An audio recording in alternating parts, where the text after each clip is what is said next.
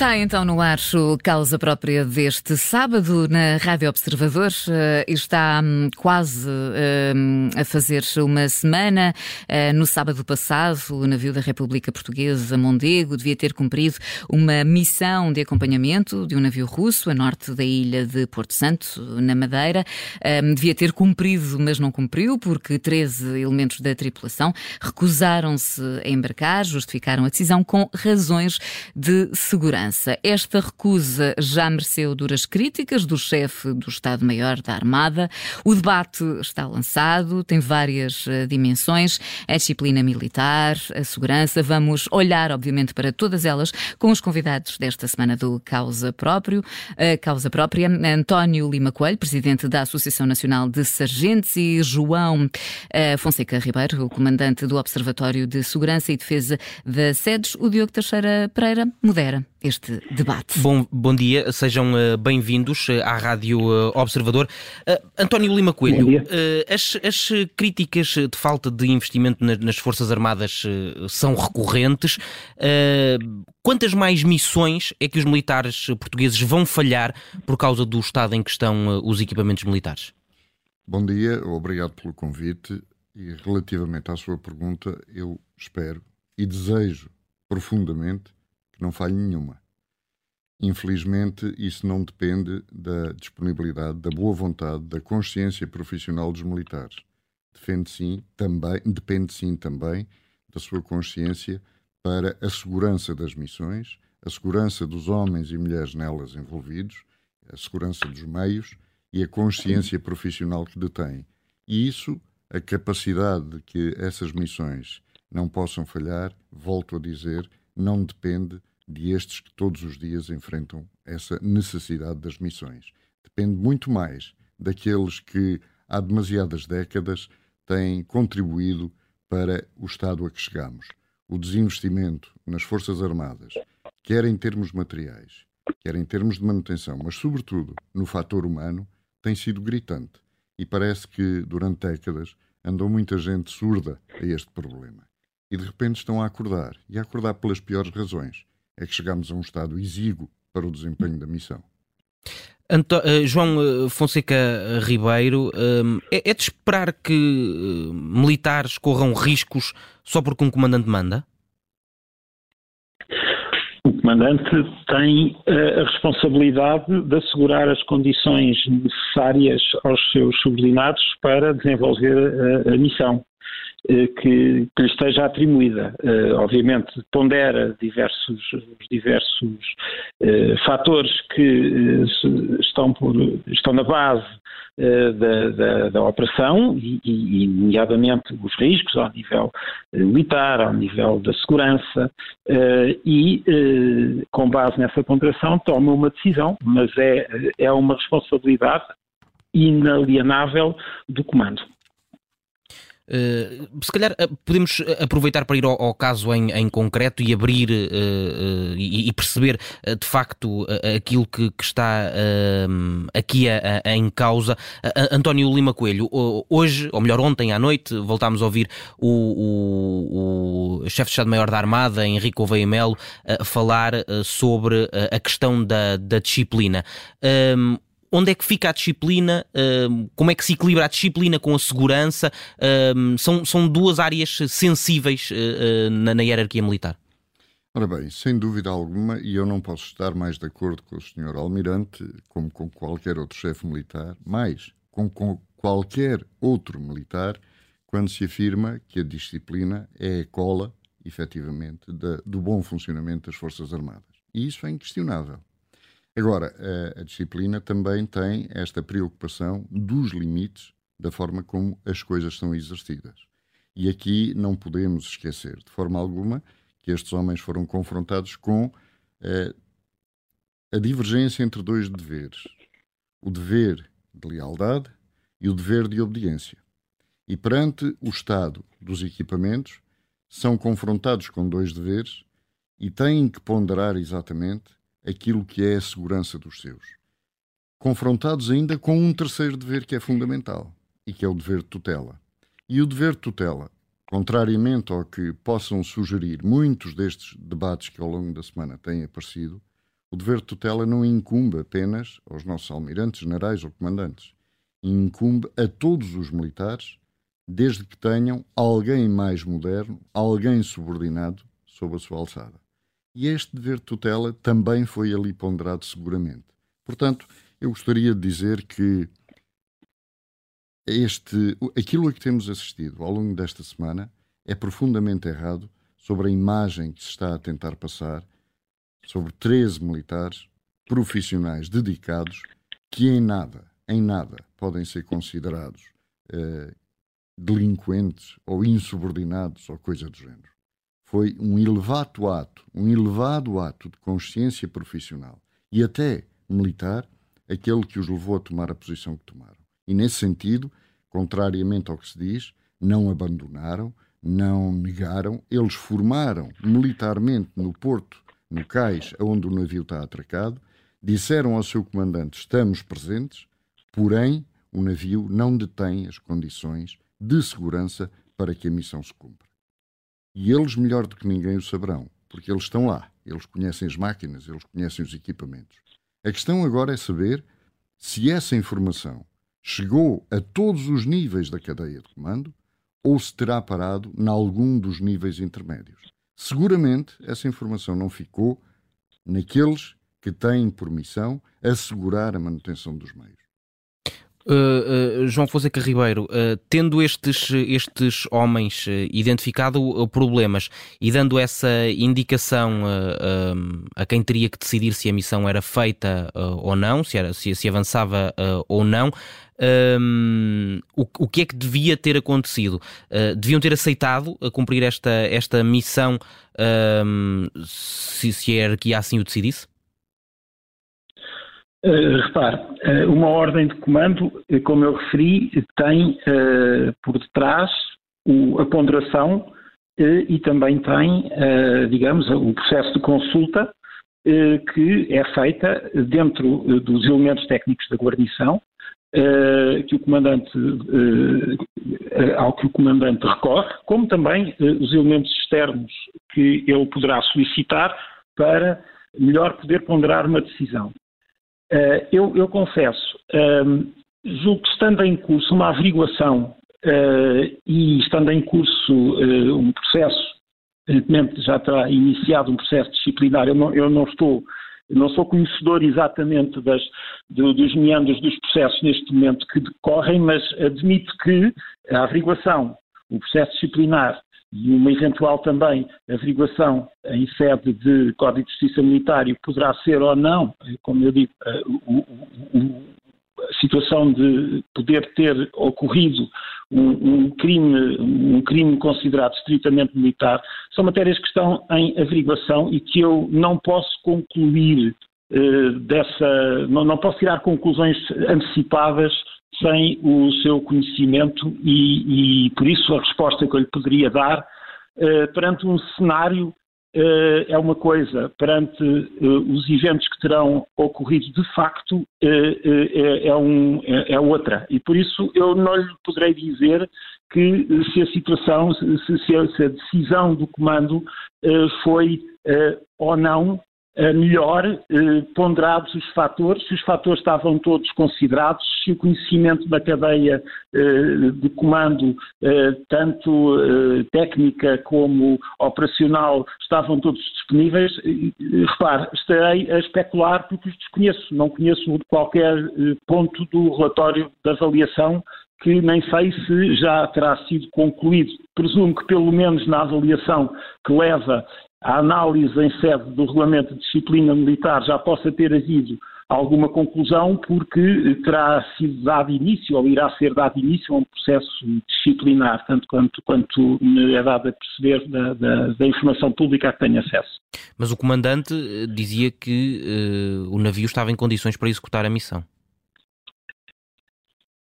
Como digo, uh, se o comandante considerou que tinha condições para executar a missão, uh, e repare, uh, a tripulação, a guarnição tinha, enfim, estão, são, são, identificados 13 militares como se tendo recusado ou, ou, ou, eventualmente entrado em, em, em, em situação de desobediência. Agora, a questão é, a restante guarnição manteve-se também a bordo e por isso as avaliações, sejam elas individuais, sejam elas de, de, de, grupos de militares, digamos, em termos de linha de comando, a situação é, é, é clara a esse respeito. Pondera-se, toma-se decisões.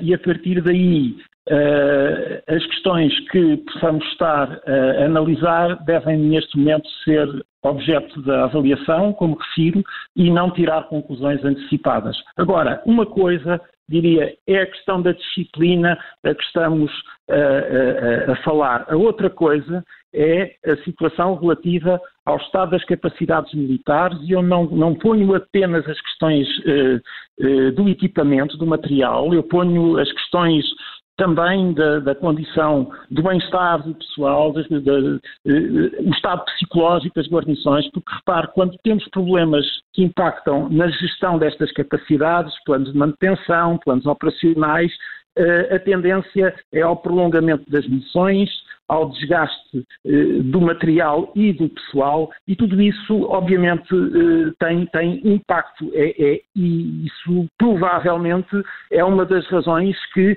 eh, também subjaz às situações que eh, podem eh, levar à situação que eh, eventualmente teremos presente. Mas, como digo, com uma avaliação, em, com uma averiguação em curso, não me parece que deva tirar conclusões antecipadas.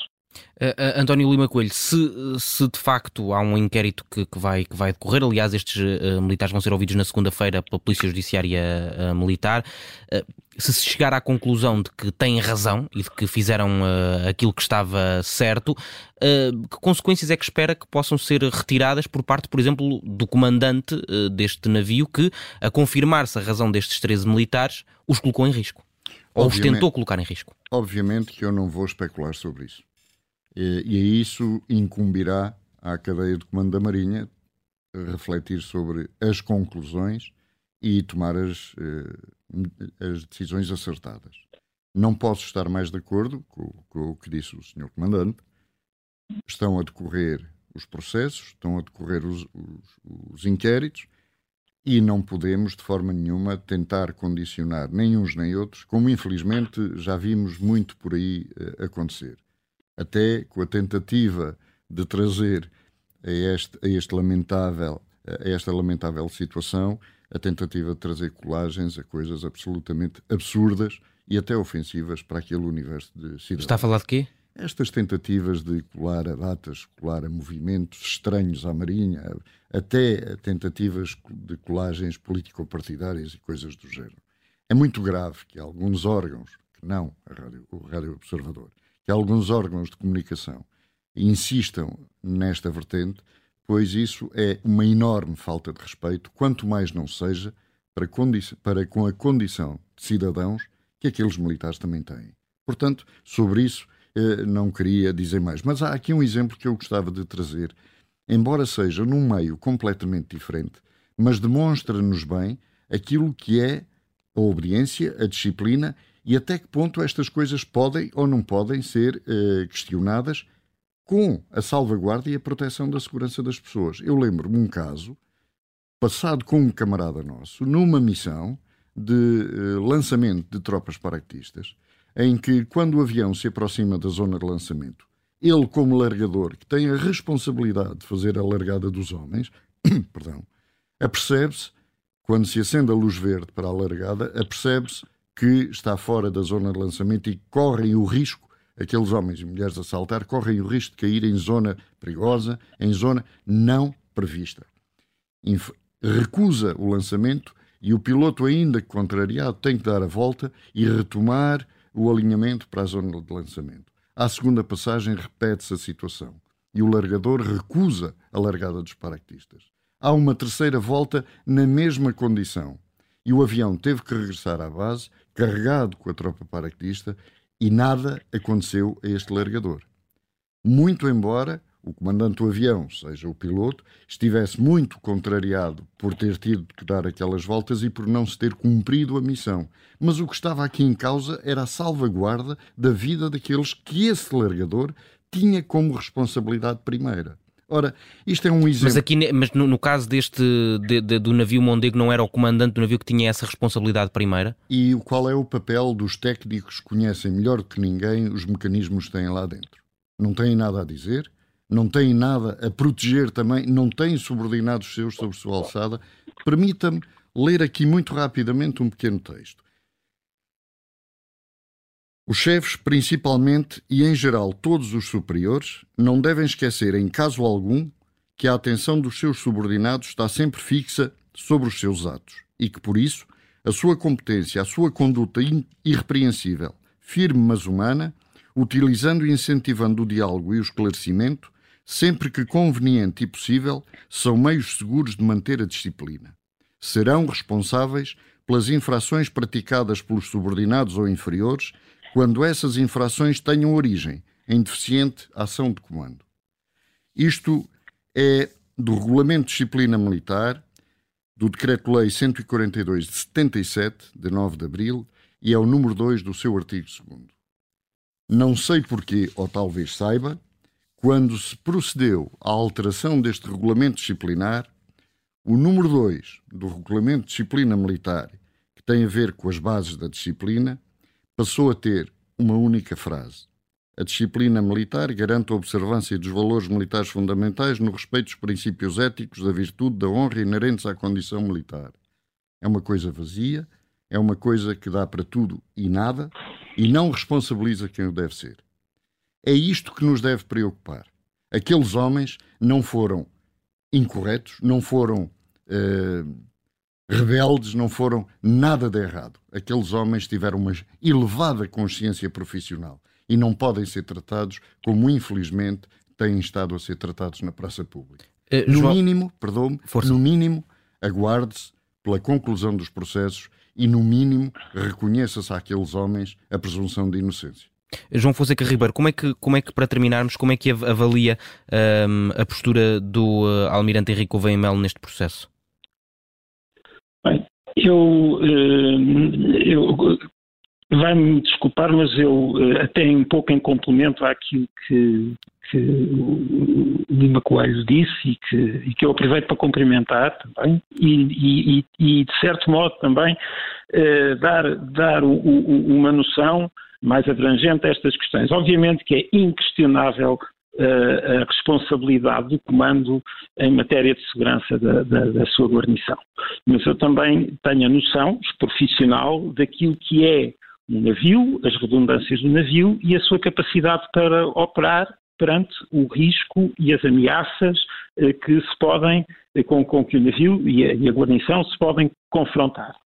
Uh, e uh, essa informação eh, tendo sido ponderada pelo comando, pelo menos ponderada pelo comando, porque certamente terá sido dado o tal sinal de não fazer por parte de, de, de, dos seus subordinados na, na, na guarnição, uh, ele terá ponderado e terá uh, decidido. Uh, decidiu que poderia ir para o mar com, com condições degradadas da propulsão, não é uma situação inédita, não é uma situação impossível, devo dizer, porque se pode operar muitas vezes no mar com dois motores, estando a operar com um enquanto faça a manutenção de um segundo, uh, do segundo motor. Quer dizer, as questões têm que ser ponderadas e têm que ser, tem, tem que haver aqui uma lógica de proporcionalidade. Não estamos exatamente a tratar de um cenário como o salto de um avião, o que é obviamente inquestionável que a cadeia onde a operação, onde digamos a operação está a ser desenvolvida, há pontos de comunicação que podem fazer abortar uma missão ou um lançamento, eh, mas obviamente aqui estamos a falar da condição geral do meio para ir para o mar fazer uma missão. Eu direi, eh, respeito todos estes cenários, mas também sei, tenho que os saber ponderar perante as circunstâncias. Agora, também acho que, mais uma vez, eu, eu, considero este episódio muito triste. As situações de, de, de, disciplina são sempre algo que têm um, um, espaço muito próprio para ser tratado. Eu, mais uma vez, digo, eu, eu não considero apropriado estar a dizer o que for sobre a conduta incorreta de, uma, de algo que ainda não está uhum. considerado correto ou incorreto. E por isso, eu, enquanto esta averiguação decorrer e enquanto o processo decorrer, não me parece Fica. apropriado fazer declarações a esse respeito. Claro considero muito importante todos os fatores relativos à capacidade do equipamento, do pessoal, das condições financeiras das Forças Armadas, muito importantes e que influenciam, impactam diretamente e podem ter consequências graves eh, que depois uhum. podem decorrer em condições de disciplina. Relativamente, e para terminar, relativamente a, a, ao que me referiu sobre as afirmações do, do aumento de Estado-Maior da Armada, eu uh, considero o seguinte: Uh, a necessidade de aplicar a disciplina é importante, uh, até para, em primeiro lugar, pelo apuramento dos factos, em segundo lugar, para se poder decidir corretamente sobre a inocência ou não de quem comete, de quem comete uma, uma infração. Uh, e isso é importante que decorra. Agora, julgo que é importante também, e, e, faço este reparo não só pelo que tenho observado das afirmações do Almirante-Chefe de Estado-Maior da Armada, mas também, de certo modo, da, da, da, daquilo que tem sido alguma, algum impacto de comunicação social, uh, eu não considero que a disciplina deva ser tratada na praça pública ou em público da forma como está a ser tratada, principalmente quando estamos a falar das advertências. As advertências não devem ser transmitidas em público. Podem haver razões que alguns considerem relevantes para que assim seja, porque a situação eh, iniciou-se logo com uma, com uma dimensão de comunicação muito uhum. grande, eh, independentemente Fica disso, considero também. que Sim. a conduta deverá ser sempre no sentido de que a disciplina, no caso concreto, deva ser aplicada num ambiente mais restrito e que não é uma manifestação ou que deve ser transmitida em público. Fica clara também essa ideia. Obrigado, uh, João Fonseca Ribeiro. Obrigado também, António. 30 segundinhos. Só para não claro. ser incorreto e cumprimentar também o Sr. Comandante e terminar, terminar com uma expressão que na gíria militar é comum as caneladas dão-se em privado, os louvores dão-se em público. Já tínhamos ouvido também esta manhã uma, uma versão semelhante a, a essa, a que tem sido também muito usada na troca de argumentos que tem sido feita uh, ao longo das, das últimas, uh, dos últimos dias. Uh, este é certamente um assunto que vai continuar ainda na ordem do dia, até porque estes militares, como já dissemos, vão ser ouvidos na segunda-feira pela Polícia Judiciária, Polícia Judiciária Militar. António Lima Coelho, João Fonseca Ribeiro, muito obrigado pela vossa disponibilidade para estarem na Rádio Observador a discutir este assunto. O Causa Própria regressa para a semana.